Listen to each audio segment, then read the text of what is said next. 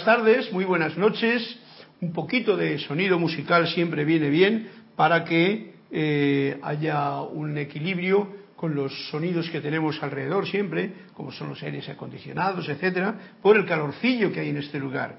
Muy buenas tardes a todos, muy buenas noches, les deseo desde la sede de Panamá, donde estamos transmitiendo en vivo y en directo por Skype y por YouTube, creo, en la clase de los martes, la voz del yo soy.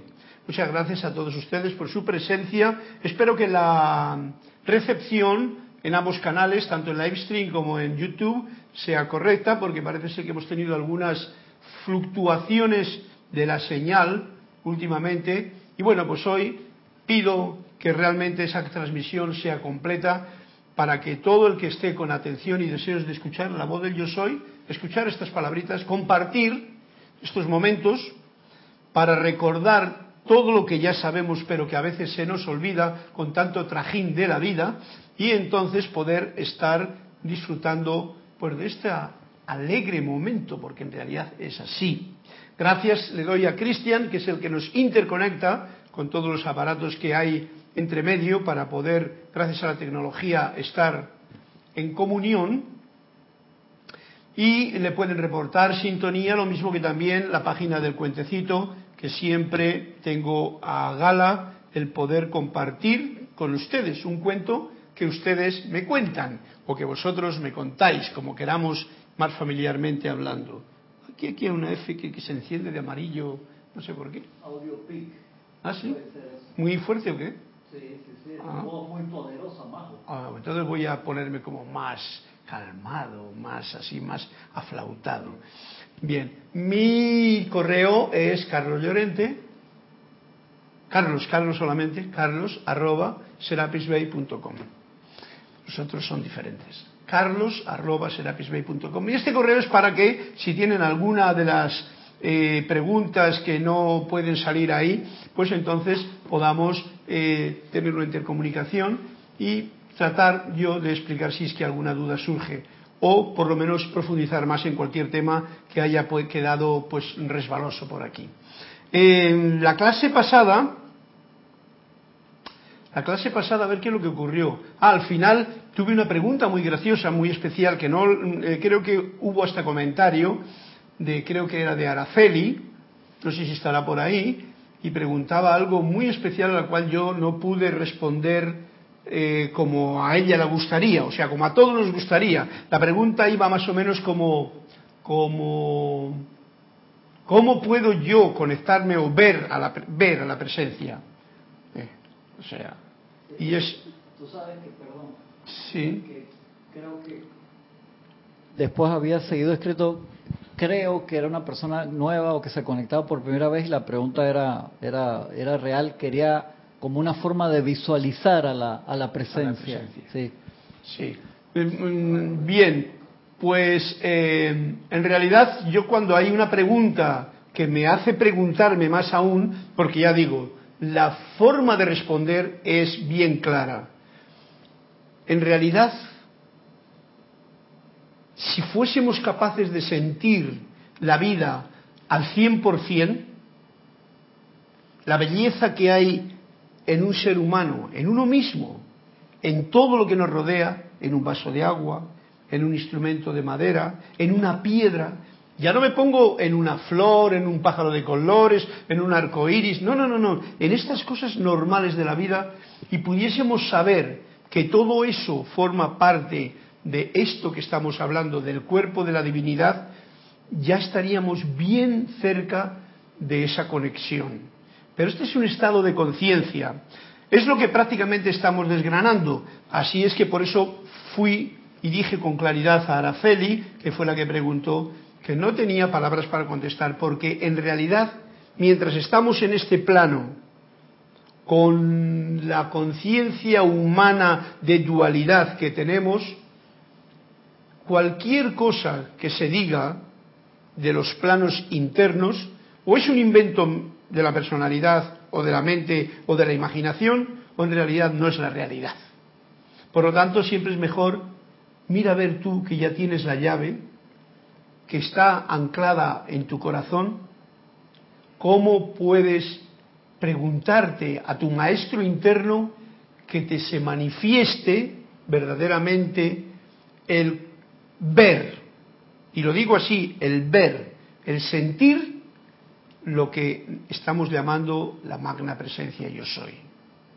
Yo lo hice hace unos años y he recibido una respuesta, por lo cual estoy bien grato, bien, bien agradecido. Una respuesta que, como yo hice la petición personal, pues también recibí una respuesta a nivel personal.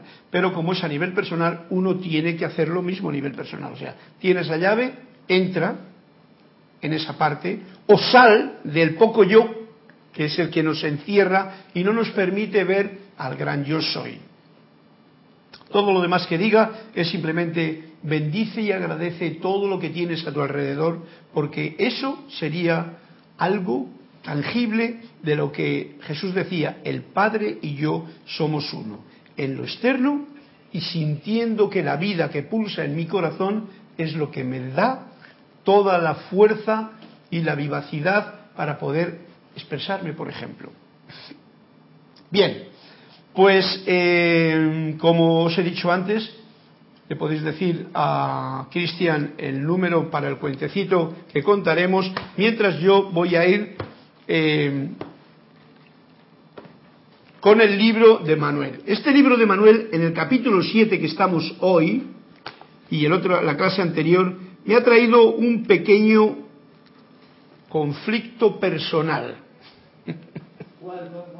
Un conflicto personal porque el capítulo 7, que es el que estábamos desgranando, pone conociendo la imperfección, el miedo, la duda y otros obstáculos.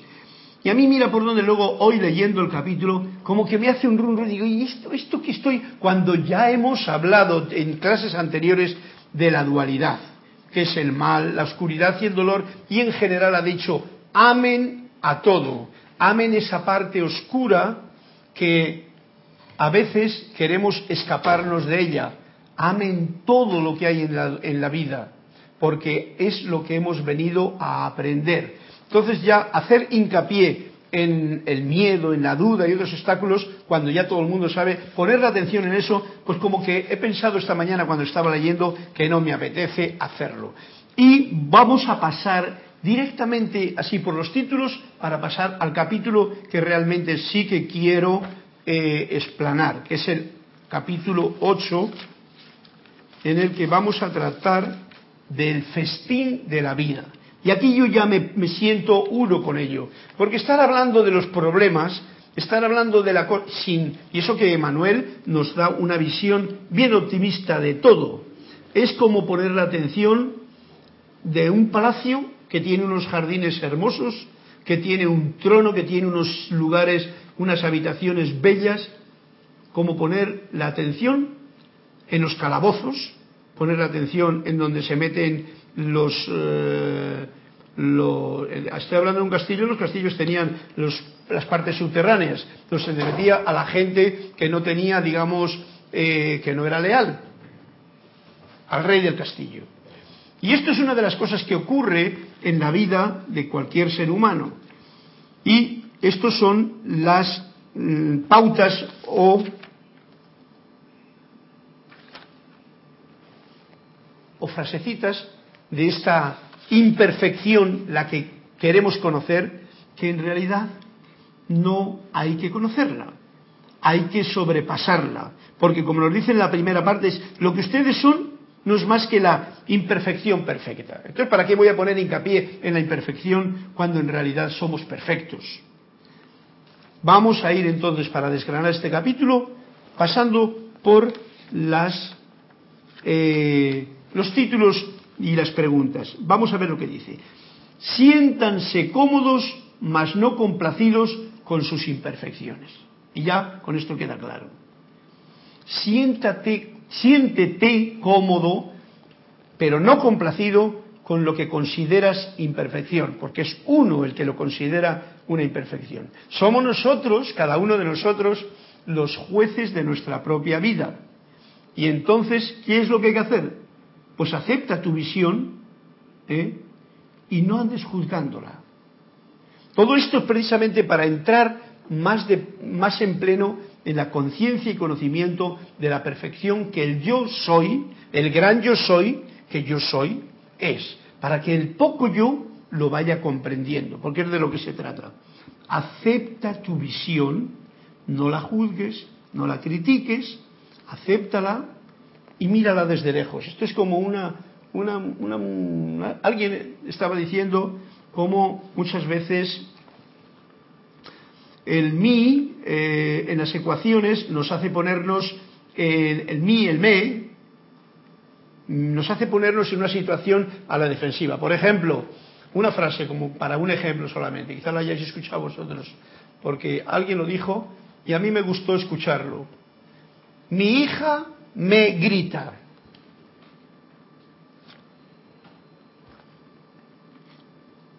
Si tú quitas el me, que es a mí, quedaría mi hija grita. Y entonces tú ya te pones desde un punto de vista más lejano para poder sentir que, bueno, eso no va contigo. Porque si tú te lo tomas como personal, por eso vengo, acéptate, no te sientas complacido, pero siéntete cómodo con lo que está ocurriendo. Acepta lo que hay. Mi hija grita. Pero si yo me lo tomo como personal, mi hija me grita, pues entonces ya tengo un problema, porque yo me he enganchado. Puedes decir, sí, pero eso me lo hace a mí. Y dice, bueno, ok, te lo hace a ti. No, tú considera, mi hija grita, mi marido me engaña. Por ejemplo, quita el mi, me. Mi marido engaña. Es el problema del marido.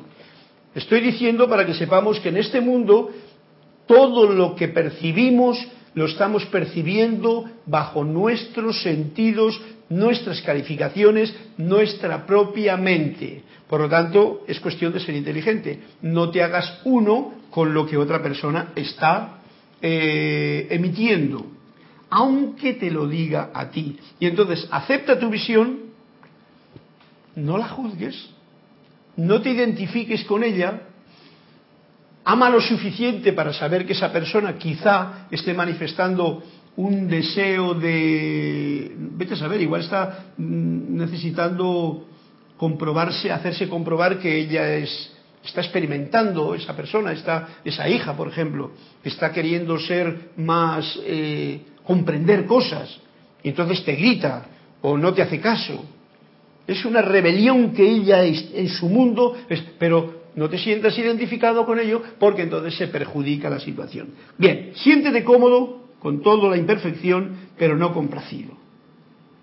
La perfección del universo es una realidad omniabarcante que rodea toda imperfección. Entonces, pongamos la atención en la perfección. Había otro punto que dice así, ¿cómo me puedo perdonar a mí mismo? Y nos dice Manuel, ¿cómo puedes no perdonarte a ti mismo por ser exactamente quien eres? O sea, nos está diciendo, si eres como eres, acéptate tal y como eres y agradece. No andes jugando a que si perdón y culpa y todas esas cosas que tienen que ver con programas que nos han metido y que nosotros hemos aceptado. Sigo para adelante. La verdadera aceptación es decir, todo está bien, todo está bien, todo está bien. Juzgo menos que, viene, al cuento de, de lo que decimos en la clase, juzgo menos y agradezco más. Juzgo menos, no juzgar menos, porque eso sería decirte a ti lo que tienes que hacer. Yo me digo a mí mismo, juzgo menos y agradezco más porque todo está bien. Fijaros que había un vídeo una vez, o alguien hizo una especie de, de movie en el que si desaparecía el ser humano de la Tierra, todo volvía a su origen todo volvía a manifestar una perfección. Al cabo de unos años pasaba no sé qué, al cabo de... me acuerdo aquello que, que hasta las ciudades con más poder de cemento encima se caían. Eso ha pasado con generaciones como los aztecas o los otros, que la, selva se ha comido lo que ya no había, la llama triple que lo mantenía. Camboya, que era, Camboya, que era creo, la ciudad eh, también religiosa, una creo que las más grandes del mundo, porque el complejo es mucho más grande que Egipto aún. Eso estuvo perdido como hasta 1950, 60, que lo encontraron de nuevo y recién lo empezaron a publicitar en los 80. O sea, la selva se la comió toda y era gigantesca en Camboya. O sea, esto quiere decir lo siguiente, ¿por qué si algo funciona mal es porque yo lo creo? Y ya no digo el hombre lo cree o la humanidad. Si algo funciona mal en la percepción de mi mundo, no puedo echar la culpa a nadie, porque entonces estoy patinando. Soy yo el, que estoy viendo eso, por lo que sea. Y no te culpes. Tenemos tantas posibilidades de estar juzgando y de, calificar la vida que ni nosotros mismos lo sabemos, consciente o inconscientemente. Entonces, acéptalo. No me juzgo y sin embargo agradezco. Porque como decíamos con lo de la tierra, desaparece el ser humano y todo vuelve a mantenerse bien ni capa de ozono, ni eso, las lluvias, todo va a cumplir su misión, porque la vida, la naturaleza del gran yo soy es perfección. Y se manifiesta en el momento en que no interferimos nosotros con nuestra querer ser más perfectos que lo que es perfecto qué es lo que ocurre y manifiesta en el fondo esa imperfección. Pasamos a otro punto. Entonces no nos perdonemos, sino que, ¿cómo no me voy a perdonar si soy yo? es lo, lo mínimo que puede hacer uno, ¿no? Porque si yo sé quién soy, y yo soy el gran yo soy, pero manifiesto en un poco yo soy que lo estropea todo, en un poco yo, siguiendo el juego que estoy haciendo últimamente en las clases, pues entonces estate alerta con lo que tú ves para no enredarte en ello.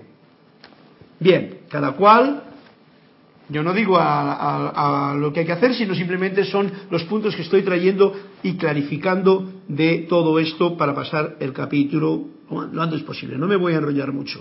¿Cómo encaro algo de lo que estoy avergonzado o arrepentido? Otra.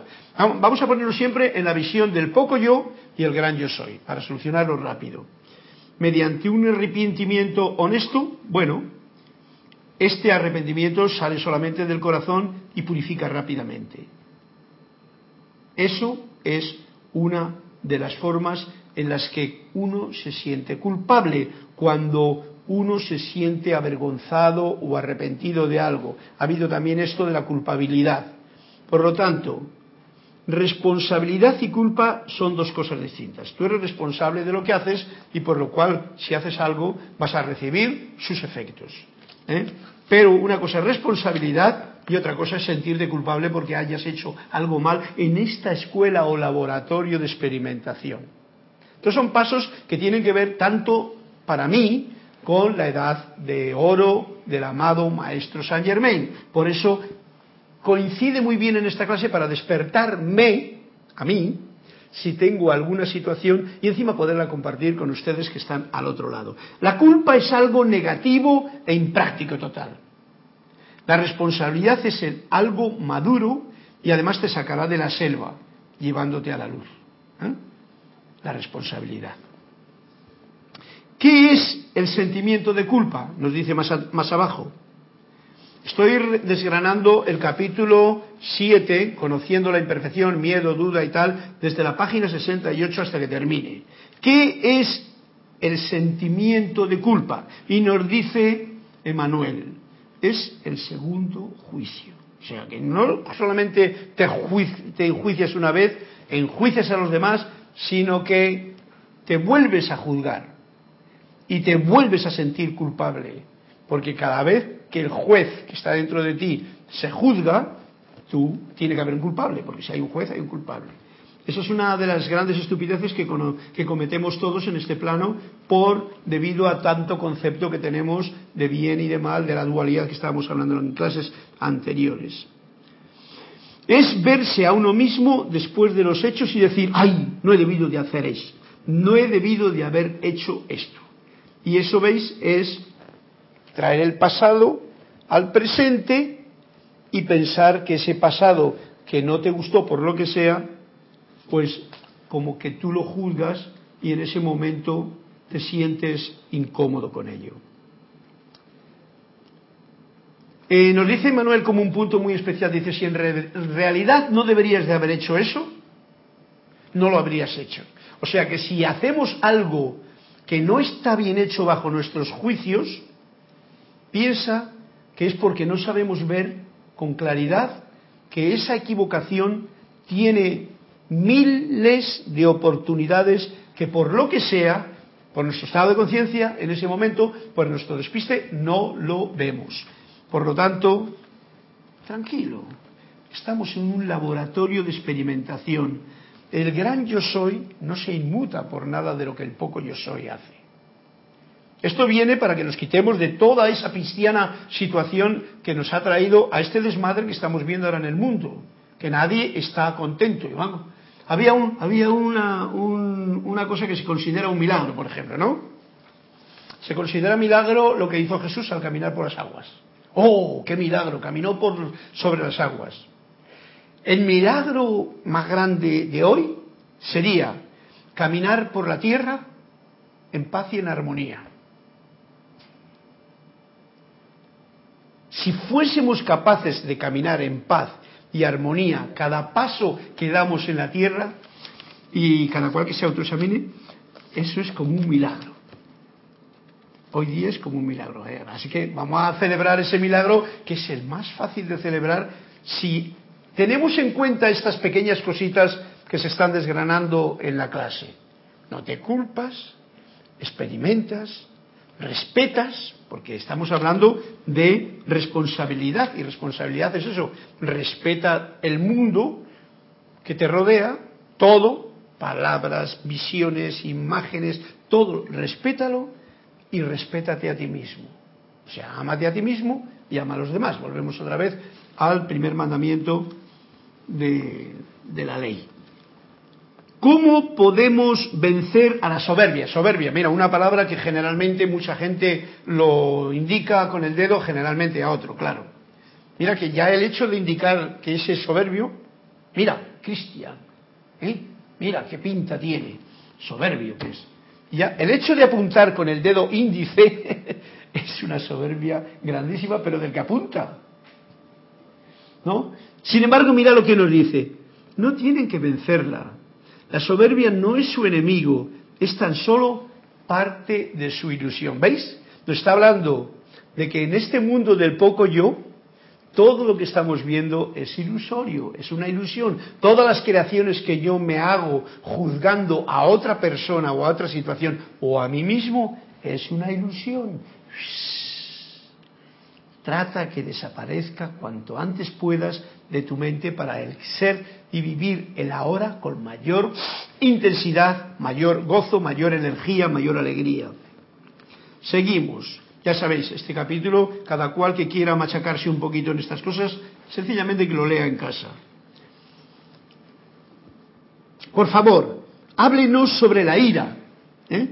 ¿Es un depresor espiritual? ¿Cuáles serían alguna manera práctica de enfrentarse a ella? Y ya veis que la pregunta trae ciertas connotaciones que implican lucha, guerra, etcétera, etcétera. Dice, primero, comiencen por dejar de llamarla depresor espiritual. La ira no es ningún depresor espiritual. El hecho de que espontáneamente sientan ustedes algo, sientan algo, que pueden llamarlo y calificarlo como ira, me ha, cabreado la situación que me ha ocurrido. Eso es un regalo admirable. Indica que estás vivo, indicas que sientes, indicas que la vida, algo de lo que está ocurriendo, te está activando, no estás adormecido. Por lo tanto, debe de ser un motivo de regocijo. Fijaros lo que traigo yo. El sentir ira, por eso digo que si tenéis algo que decir, pues si suena un poquito así como brusco, porque a mí eh, esto me trae a conciencia el, dejar al lado otras cosas, porque ya estamos entrando, ya hemos entrado hace tiempo en la edad dorada de Acuario, pero hay tanto rezagado por ahí que como que todavía como que no lo vemos claro, ¿no? Y por eso viene esta forma de hablar que tengo yo aquí. Motivo de regocijo el que yo me cabré con algo en vez de motivo de, sentirme culpable, mira, me he puesto, porque eso ha estado dentro del mundo meta, disque metafísico, muy anclado. Claro, si uno se está culpabilizando por todo, ay, me, he puesto, me enfadé con mi, con alguien. Oye, te enfadaste con alguien. Eso es lo que debería de... Lo siento que a algunos no les guste esta historia, ¿no? Porque son más bien místicos de los que se autoengañan. ¿No venía el cuento del otro día algo del estilo, no? El místico que se autoengaña, ¿eh? Pásame los hermanos, sí, para que tenga yo esa conexión con todos vosotros. Han reportado sintonía Flor Narciso de Cabo Rojo, Puerto Rico, Juan Carlos Plazas de Bogotá, Colombia. También acá en el YouTube reportó sintonía Blanca desde Bogotá, Carlos Alberto Torres Corrales desde Pereira, Colombia, Carlos Rincón, también reportó sintonía, no me puso de dónde. Yasmín Roque dice bendiciones querido Carlos y a todos, no me puso tampoco desde dónde. Marianela Cortés desde San Juan Sur, Nicaragua. También reportó María Mirella Pulido de Tampico, México. Les agradezco siempre, por favor me pongan su nombre real, porque a veces solamente sale el nickname, y me pongan la ciudad y país, que es bien chévere. Sí, saber, de esa forma yo me, me, me, interconecto radiando con mi visualización esa conexión donde estáis. O sea, porque es como que el salón de clase no es este. El salón de clase es toda la geografía, en este caso concreto, la geografía americana. Americana, América del Norte, América del Centro, América del Sur. Todo esto es la, geografía en la que estamos viviendo ahora, donde pasan tantas cosas. Y entonces veo y agradezco y os doy un fuerte abrazo cariñoso, sintiéndome uno con todos vosotros, allí donde estéis, en Nicaragua, en México, en Colombia, que hay un, hay un mantel de personas eh, que estáis escuchando estas locuras que de vez en cuando eh, suelo soltar por como melodías o silencios o semicorcheas o semiagárrate que patean, semigarrapateas que se llama en música, ¿no? Y gracias a todos por vuestra presencia en YouTube, en Skype, en Livestream. ¿Hay algún cuento? Sí, sí, sí, sí, perdón. Flor Narciso pidió la página 59 y Juan Carlos Plazas pidió la 195. 59 y 195. Ok, me tendré que ir al número 2 porque el 59 está cumplido. 59, por aquí lo voy a preparar. 58, 59. ¿Y el 195? El 195, a ver si está. Si no está, yo paso rápidamente lo decir, mira, limitación. Este no está. Así que leeremos uno de cada libro. Bien. Hermanos que ratificaron, gracias a Yesmir, que, que, claro, es que a semana a semana a veces lo ponen, pero a la semana siguiente, si los veo, lo veo en la semana y no me ponen el país, les enredo los países, por favor pónganme el país siempre porque en el, en el, ¿cómo se llama? En el Skype es fácil porque ahí está el reporte ya con reporte. cada uno. Pero, pero, en YouTube no. En YouTube no. Entonces, Yesmir, desde Venezuela y Araceli Topete desde Jalisco, México. Araceli, ah, Araceli fue la que hizo que te he hecho comentarios en un principio, la pregunta del otro día. Bueno, pues todo va a convertir, todo, todas estas instrucciones que nos está dando aquí, en este caso Emanuel, o que yo canto con, con mi, mi, sentimiento, porque es lo que estoy sintiendo yo y me lo estoy diciendo a mí, que soy vosotros, porque estamos en esta unidad, pues es, nos está llevando a tener esa percepción verdaderamente del gran yo soy, de la presencia yo soy, sabiendo y reconociendo que el poco yo, yo, el poco yo, pues como que no lo puede comprender no lo puede visualizar, porque se haría una idea, se haría una imagen, por eso en todas las religiones siempre se han construido imágenes. Las imágenes no tienen nada que ver con la realidad. Por eso en algún momento que no os hagáis imágenes, dice por ahí la Biblia, ¿no? Eh, o decía, no sé, yo no entiendo mucho de, de todo eso. Eh, no se hagan imágenes, ¿por qué? Porque, y nos lo decía Manuel también aquí, no se hagan imágenes de los espíritus de luz porque vamos a patinar y nos vamos a creer que tenemos que ver al arcángel Miguel pues así con la espadita, las alitas y la serpiente pisada por ahí y con unas falditas así muy tipo guerrero romano. Pues y luego resulta que te desencarnas y te vas con esa idea de la imagen y vas a tener que pasar un rato hasta que te des cuenta de que eso no es así, que es de otra manera. La otra manera, y eso sí que te lo digo Araceli, es el mundo de la presencia yo soy, el mundo del más allá, el abrir el velo un poquito, es tan armonioso, tan amoroso, tan divino, tan inenarrable que solamente nos podemos de llenar este poco yo de la gran confianza que la madre eh, que Dios Padre Madre, por decir la parte femenina y masculina, del gran yo soy, nos tiene a todos los seres humanos. Y esa confianza, ese, eh, eh, ese, eso nos da la tranquilidad para poder caminar y reírnos de la ira. Oye, que me pongo iracundo en un momento determinado, oye, pues me he puesto iracundo, ¿por qué no? Mucha gente se agobia. Yo os digo, con Emanuel, primero el hecho de que espontáneamente sientan ustedes algo, como puede ser la ira, es un regalo admirable y motivo de regocijo. O sea, siempre nos lleva al punto de poco yo, regocíjate porque la madre, padre y gran yo soy te está cuidando.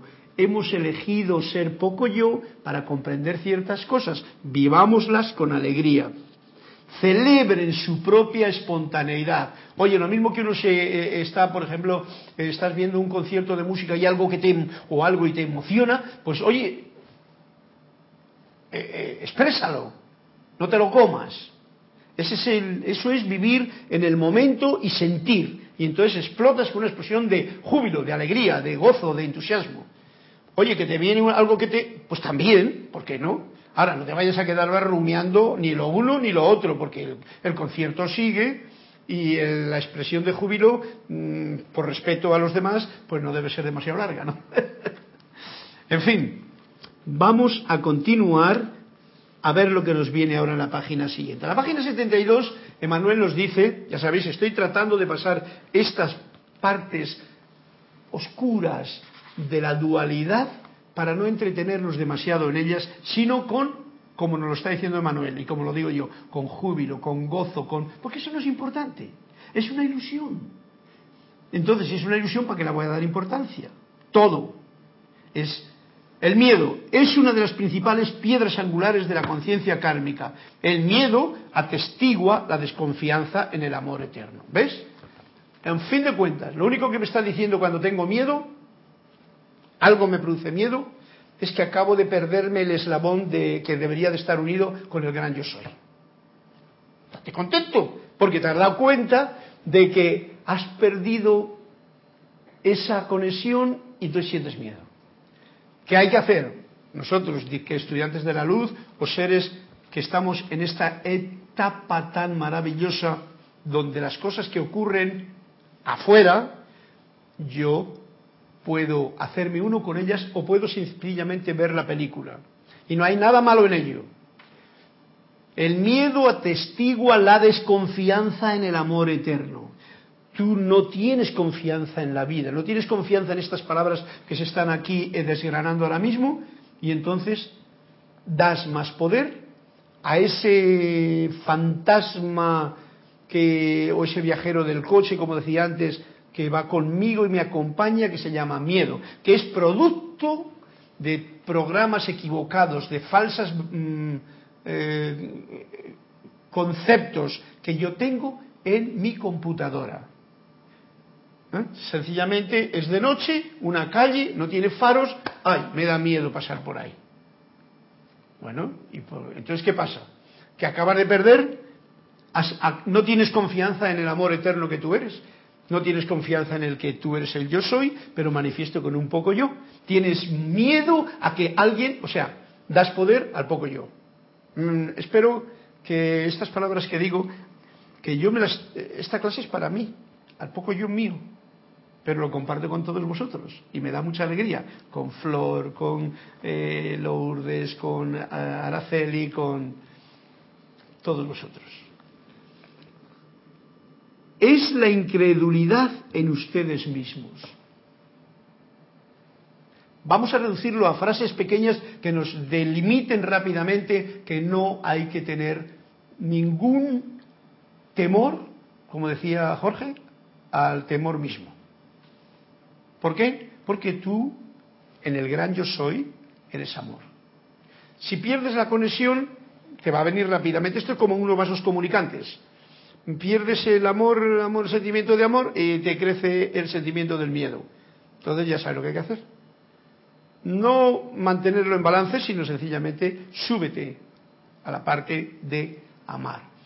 Amar, que es una palabra tan desgastada, tiene alguna forma sencilla de manifestar, que sería como pisar, antes he hablado del milagro de, andar en paz por la tierra, que ese es un milagro, porque lo que hizo Jesús era para Jesús, que lo hizo por el agua, pero el milagro es andar en paz, o sea que cada paso que yo doy en la tierra, aquí, en cada paso, yo estoy en paz y en armonía.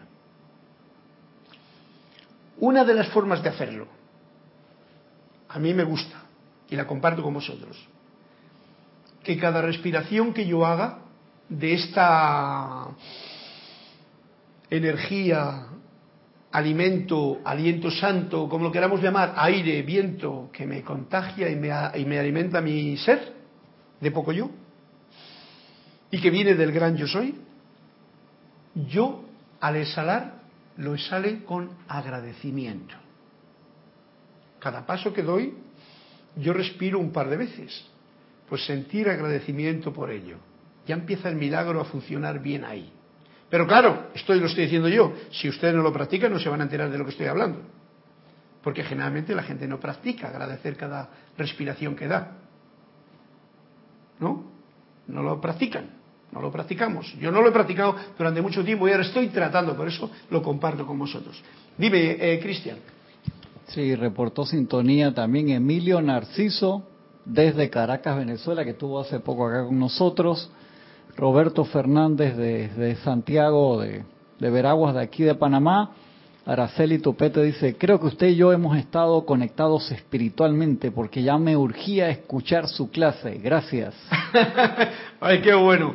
Eh, Emilio, desde Caracas, em, felicidades allá en donde te encuentras y un fuerte abrazo, lo mismo que a Roberto. Roberto es nuestro querido Roberto, ¿no? Ah, por comentario. Sí, dice también Roberto, mientras más amor, menos temor y viceversa. Por tanto, es una buena medida para saber cuánto amamos verdaderamente y por tanto trabajar en el amor por el hermano. Bien, a esto Roberto te voy a decir bien claramente, lo digo a todos o me lo digo a mí mismo. Eh, a veces eh, los conceptos de amor, como he dicho, es muy es una palabra que confunde mucho. Por ejemplo, el mismo hecho que es muy cristiano, el de amar al hermano, al hermano. Y por eso os he traído el ejemplo de cuál es el milagro, porque em, tú no puedes amar a tu hermano si no te amas a ti mismo. Eso considerémoslo. Primero, ámate a ti mismo, porque dice, ama al prójimo como a ti mismo. O sea, eso implica que primero tienes que amarte a ti mismo y tienes que amarte, pero bien de verdad, para que entonces puedas amar al prójimo. Porque si no le vas a amar al prójimo, como te amas a ti? Igual a ti no te amas bien. Pero te autoengañas, como hace el místico, que duerme y, se autoengaña.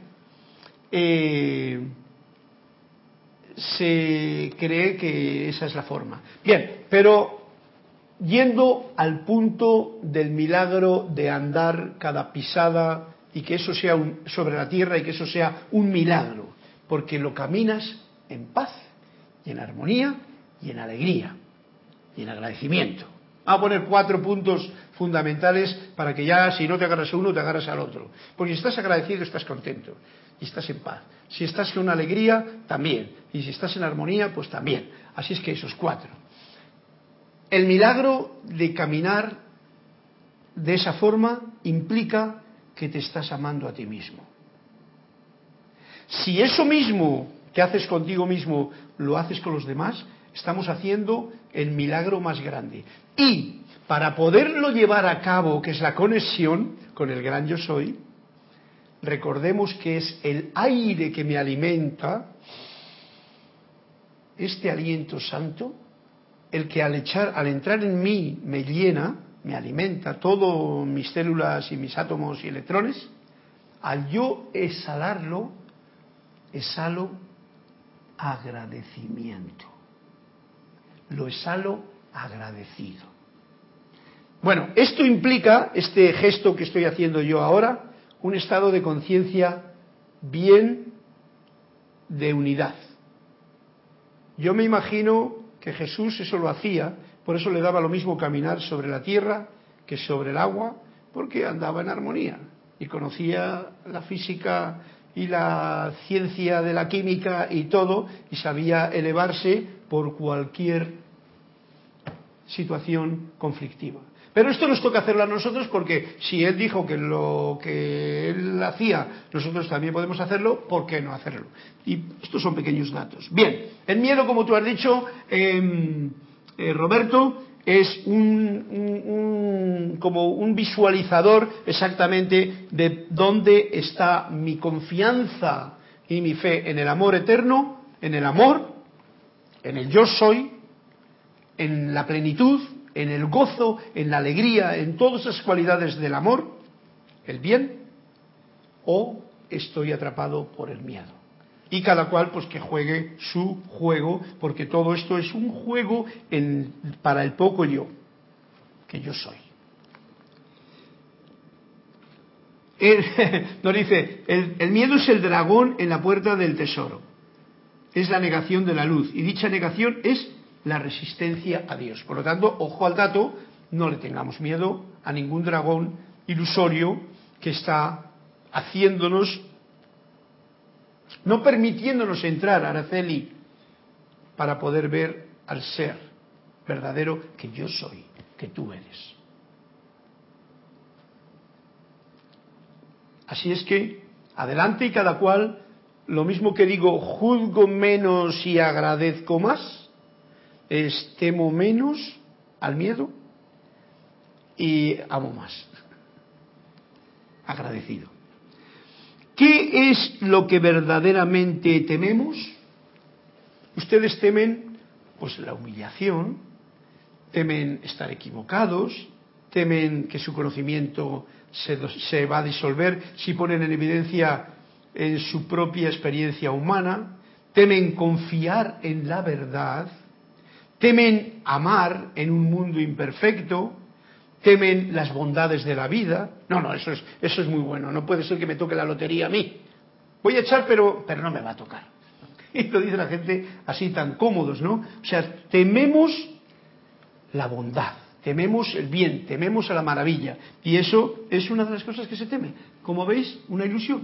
Como veis, un absurdo. Como veis, algo que hay que dejar atrás para entrar en el punto de, como decía Roberto, de sentir y tener confianza en el gran yo soy, que está anclado en mi corazón, que se manifiesta como una llama triple, para ponerlo en los colores de metafísicos de las enseñanzas de los maestros ascendidos, y que se dice así, tres llamitas, que es amor, sabiduría y poder.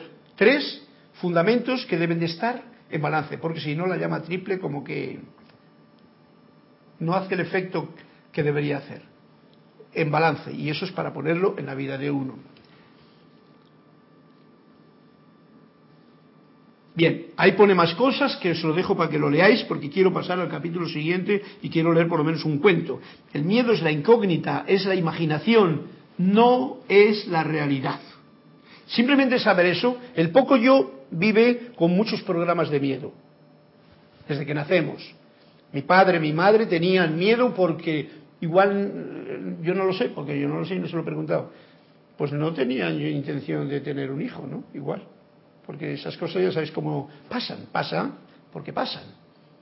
Y entonces, esos miedos que hay, ay, que no me quiero quedar, no, bueno, ay, me quedé embarazado. Pues bueno, ya uno se quedó porque ya ha caído en, en la situación y ya la vida pues dice, oye, miedo miedo y miedo. Desde, que, eh, desde, desde el principio estamos recibiendo esos impulsos. Por lo tanto, démonos cuenta de esta descripción tan bonita que hace. El miedo es la incógnita. La incógnita, ¿qué quiere decir?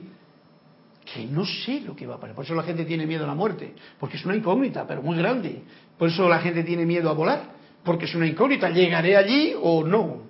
Por eso la gente tiene miedo muchas veces de meterse por una calle oscura o meterse en algún lugar donde hay cables de la electricidad. Y no se mete. Y prefiere que venga el técnico, y cuando en realidad no era más que bajar un fusible, ¿no? Que se había, o subir un fusible que se había desconectado. Eso es una incógnita. Es Otro punto, la imaginación. Mi, mi, la mía, la tuya si quieres también. Mi imaginación es la que me hace ese juego. Nada más. Y en realidad nos lo define bien claramente. No es la realidad. Entonces, ¿para qué tener miedo al miedo si es una incógnita que hay que disfrutarla? Es imaginación mía y es la realidad. Bueno, yo sé que todo esto tiene, eh, si la gente quiere discutir, pues discutiría sobre ello, pero adelante.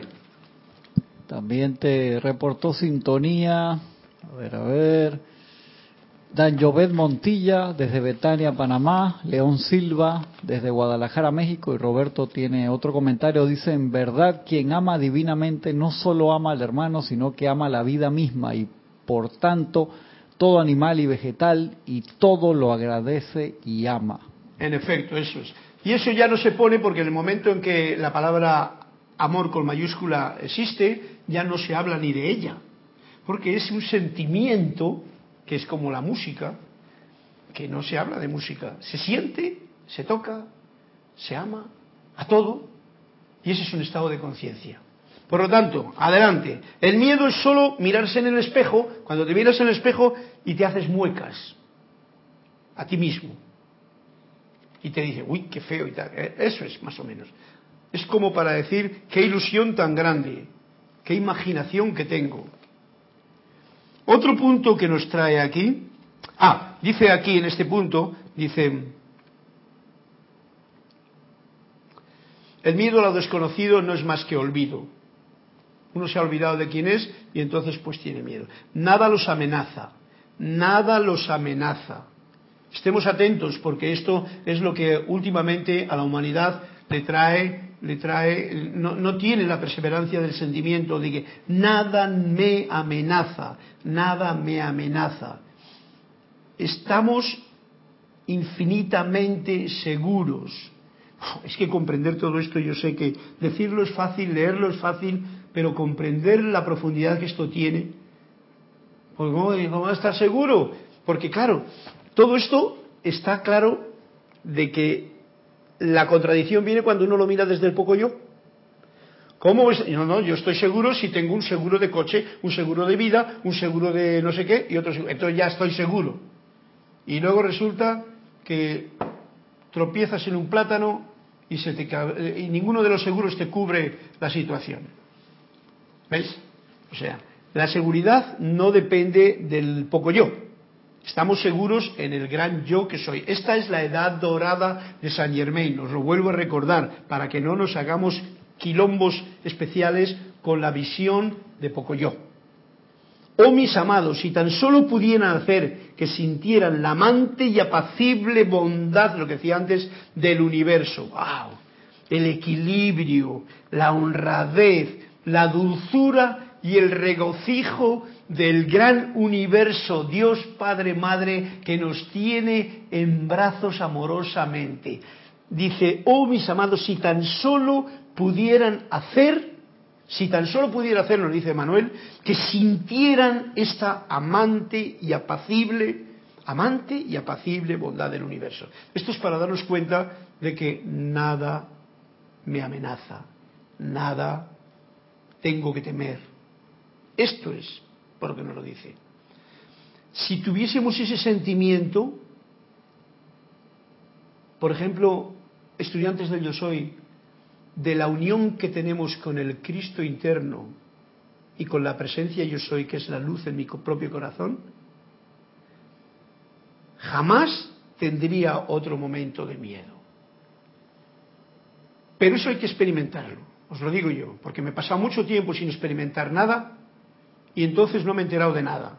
Todo era, al final de cuentas, seguir la rutina de las cosas. Sí, por un momento unas palabras de un libro me enaltecen un poquito, pero y experimentarlo. Ahí es donde vamos. Jamás tendrían otro momento de miedo en toda su vida. Y esto es, nos dice, la pura verdad. Hago hincapié en ello antes de leer el cuento, porque ya vamos a terminar, si no lo termino, da igual.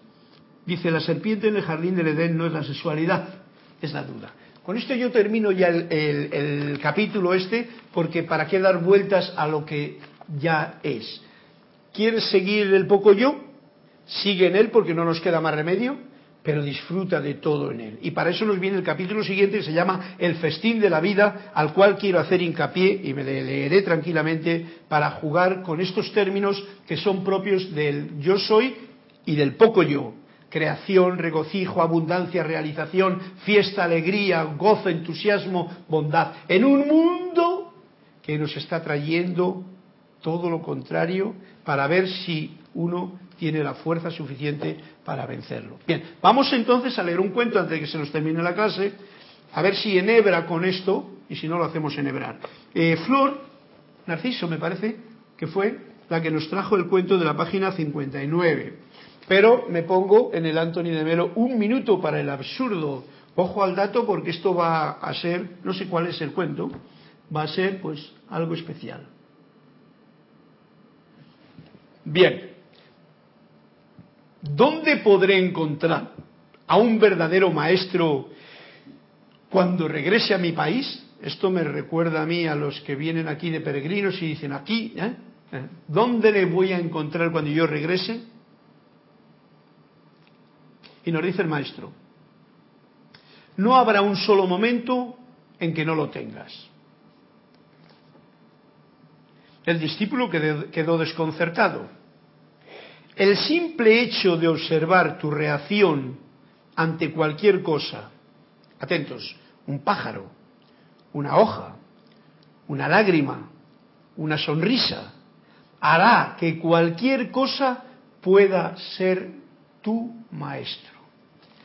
Vuelvo otra vez a decir que esto es lo que, lo que nos decía Emanuel aquí en el, en el gozo de compartir esta bondad que tiene con todos nosotros eh, esta apacible bondad del universo, el equilibrio, la honradez, la dulzura y el regocijo. Si somos conscientes de esto y lo podemos ver en todo lo que nos rodea, o sea, aquietar nuestro ruido mental lo suficiente, entrar en el silencio para poder sentir todo y reírnos eh, con, con, bollantemente, no reírnos de, sino con un gozo casi sobrecogedor, alegre. Entonces podríamos ver que el maestro, que en principio, ya lo sabéis todos, está aquí, en ti mismo, no hay un maestro fuera. Cualquiera que se considere maestro fuera pertenece a la era cristiana. Recuérdenlo, no hay un maestro físico, un poco yo que sea poco yo y que sea maestro con M mayúscula, no es del que estamos hablando. El maestro verdadero está dentro de ti. Por eso Araceli la dije, pregunta a tu maestro interno, oye, preséntate a mí, quiero conocerte. Magna presencia, yo soy mi maestro interno, quiero sentirte, quiero experimentarte. Y dilo una y otra vez, siéntelo una y otra vez, porque serás respondido. Y no tengas miedo. No tengas miedo porque, porque Jesús, digo Jesús, en algún libro de los maestros ascendidos nos lo dice. Tanto rezo, tanto decreto, tanto estar aquí a la puerta del castillo y cuando viene el señor del castillo todos echan a correr asustados. El, amado Maestro Moria dice, os abro un poquito el velo y os asustáis todos. Tenéis un miedo que no, no hay... Y, y es para que os quiero. Este no es el maestro que yo, por eso es muy, muy importante no hacernos una idea de nada de ninguno, porque si nos hacemos ideas, luego no coincide lo que vemos con la idea que yo tengo y entonces me asusto más. El simple hecho de observar tu reacción, mirad lo que dice, no de observar la cosa de allá, no observar el vaso, sino cómo yo reacciono ante cualquier cosa. Un pájaro, una hoja, una lágrima, una sonrisa. Eso hará que cualquier cosa me está siendo ese maestro que me pone los puntos sobre las IES. ¿Está comprendido, Flores? Bien bonito este cuento que hemos traído a mano y que se llama, página 56, la voy a poner aquí porque no tengo línea. Y es bien importante porque nos lleva con este cuentecito a comprender que el maestro eres, está dentro de ti, que eres tú mismo, que no es tiempo de buscar maestros en otro lugar, porque luego te va a ocurrir como del cuento. Bueno, yo me fui al Tíbet, me encontré con un maestro que uh, me puso la mano aquí, me cargaron de flores, hoy me sentía en la gloria porque qué bonito hablaba, qué bien decía las cosas, mira, hasta me reía y todo sin, ganas. Y luego resulta, ¿qué hago yo ahora cuando vaya a mi país? Y nos da la solución. Este es un, un cuento bien hermoso. Mira, el 58 ya lo habíamos leído. Ok, y entonces tenemos el cuento de Juan Carlos que nos dice así. Página 159 y en quién puede hacer que amanezca. Limitación. Limitación, limitación, acción de limitar. ¿Existe un Dios? Preguntó el marxista. No, ciertamente tal como la gente lo imagina, respondió el maestro. O sea, no existe un Dios, por eso ves tú, porque tenemos imágenes de Dios y entonces no existe ciertamente un Dios tal como la gente lo imagina. Eso respondió el maestro. Cuando hablas de gente, ¿a quién te refieres? Y nos dice el maestro, a todo el mundo. A todo el mundo. O sea, todo el mundo cree que tiene una idea, por eso mantén esa, esa, ¿cómo diría yo? Esa pregunta dentro de ti y pregúntasela solamente, Araceli me refiero, a tu maestro interior. Estoy tratando de extender más las opciones para poder comprender cómo sentir a la presencia yo soy. Porque cualquier idea, cualquier imagen, cualquier gráfica incluso que nos hagamos, si nos creemos que es así, no vamos a llevar una desilusión. Porque incluso la gráfica de la presencia no es la presencia, es la gráfica, además bidimensional, esto es bidimensional, ¿no? Dos dimensiones. Y, cuando estamos hablando del otro, estamos hablando de no de, tres dimensiones, como sería esto, ¿eh? profundo y tal, ¿no? Estamos hablando de multidimensionales, multidiferentes sonidos, belleza inconcebible. Eso es lo que prácticamente no puede tener la mente de cada ser humano que hay en el plano del poco yo, de la Tierra, con claridad, que tenga relación eso con la realidad. La realidad no se puede meter dentro del poco yo, la realidad del gran yo soy. Digo, no se puede porque la totalidad es tan inmensa que no, no cabe, no cabe. Esto es como el San Agustín cuando iba por la playa y el angelito que le dice, tú estás queriendo meter, yo, me dices que yo no puedo meter el agua dentro de este agujerito que he hecho en la playa, del mar, el agua del mar dentro de este agujerito. Pero tú quieres meter a Dios en tu cabeza. O sea, en el poco yo tú quieres meter el gran yo soy. Pues no. Démonos felices, sintámonos felices con que la vida que pulsa y que yo puedo escuchar cuando me quedo, quedo, y escucho el pum, pum, pum, pum. Es una señal. Cuando yo me alegro, cuando yo me sonrío, cuando yo veo algo bello, cuando siento, siento, no cuando pienso, siento y me alegro, estoy viendo y sintiendo eso, e, e, e, esa pequeña, digamos que sombra dentro del poco yo de lo que es el gran yo soy. Por lo tanto, si estamos en una gran limitación, como dice el cuento Juan Carlos, está clarito que Dios existe, pero no como la, gente se lo imagina. Reduciendo o, ¿cómo se llama? Resumiendo el cuento. Dios existe, ¿eh? la presencia yo soy existe, la fuente universal existe, el gran, gran yo soy existe, pero no como la gente lo imagina. Aquí lo dice Araceli, ¿ves tú? O sea, mejor que no nos lo imaginemos para no meter la pata.